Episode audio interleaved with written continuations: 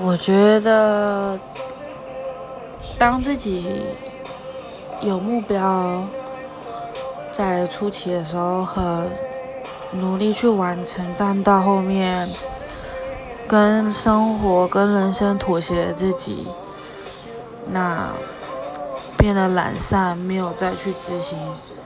导致最后目标没有达成的时候，大概就是对自己最失望的时候。